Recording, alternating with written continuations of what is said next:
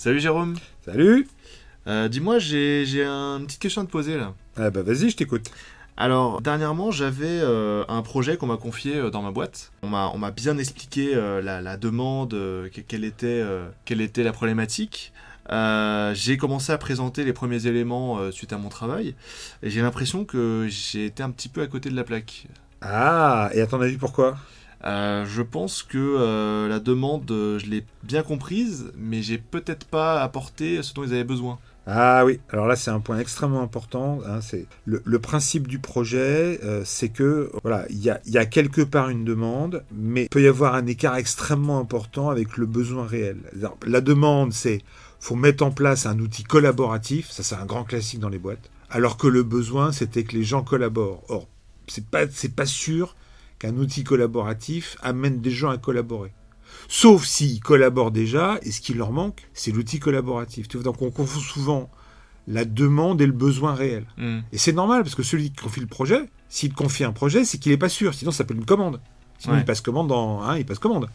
D'accord, donc euh, tu dirais en fait, la prochaine fois, au lieu de me concentrer sur ce qui m'a été demandé, il faut plutôt que je réfléchisse sur euh, qu'est-ce que je dois leur apporter, c'est quoi le besoin réel, Ouais. Euh, quelle serait euh, la solution concrète, euh, plutôt que me concentrer sur la problématique. Alors, tu as tout ça, mais le plus important, ça s'appelle les enjeux. Pourquoi est-ce qu'on fait ce projet? Quel est le contexte? À quelle finalité ça va répondre? Parce qu'après tout, hein, hein, pour ceux qui ont un marteau, tous les problèmes sont des clous, quoi. Hmm. Et la plupart du temps, tes interlocuteurs, ils ont une idée de la solution. Alors ça se trouve, la solution, c'est pas adapté aux besoins réels. Donc bien évidemment, il faut respecter la demande. Mais tu vois, quand on me demande de faire une formation, si je dois faire une formation, je sais pas, la conduite de projet, ben, on me demande pas de former la conduite de projet.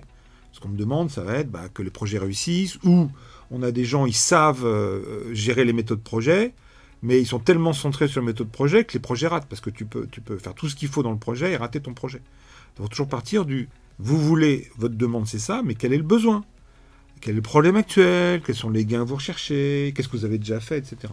D'accord, donc il faudrait plutôt que, que j'essaie de préciser au maximum euh, le résultat attendu, euh, en posant plus de questions peut-être, Ouais, en, en m'attardant plus ouais. sur euh, quel, voilà, quel est le résultat attendu précis. Alors, si tu veux, dans la conduite de projet, on en reviendra une autre fois, mais tu as, des grandes étapes. Donc, par exemple, une étape, c'est tu réalises la solution. Mais si tu n'as pas compris le problème, hein, euh, que je travaillais avec un client qui me disait euh, on court partout, on est, on est très à la pointe. Par contre, euh, nous, ce qu'on voudrait, Jérôme, c'est que vous nous aidiez à, à identifier la cible avant de tirer. Tu vois, le, Hmm. Donc développer son savoir, donc tu vas avoir une première phase qui est la phase qu'on appelle de cadrage. Quel est le besoin? À quoi ça répond? Qu'est-ce qui a déjà été fait? Euh, Est-ce que, est que, est que la solution imaginée répond bien aux, aux besoins Puis ensuite, tu auras une deuxième phase, une fois que tu as bien calé ça, qui sera une phase d'étude de la solution. Mais dans lequel, en avançant dans la solution, tu peux revenir sur le besoin. hein. Mhm. D'accord, c'est jamais linéaire. Mais c'est pas parce qu'on te demande un truc que ça répond forcément aux besoins. Et d'ailleurs, c'est pas celui qui te demande le truc qui a forcément le bon besoin.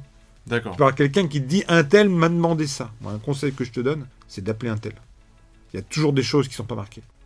Maintenant, de- je t'ai je t'ai dit ça. Qu'est-ce que t'en retires?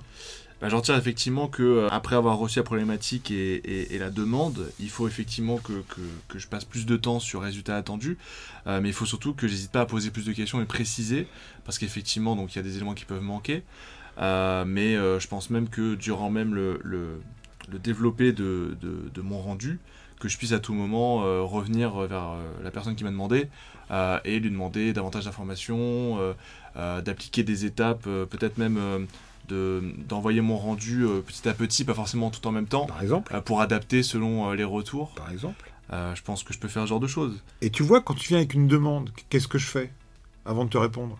Je te pose des questions Bien sûr. sur ton besoin. Puis après, j'essaie de répondre à ton besoin. C'est vrai. Ah bah voilà, t'as plus qu'à. C'est bon pour toi? C'est bon pour moi. Allez, excellent, tu viens me voir quand tu veux. À plus, Merci. salut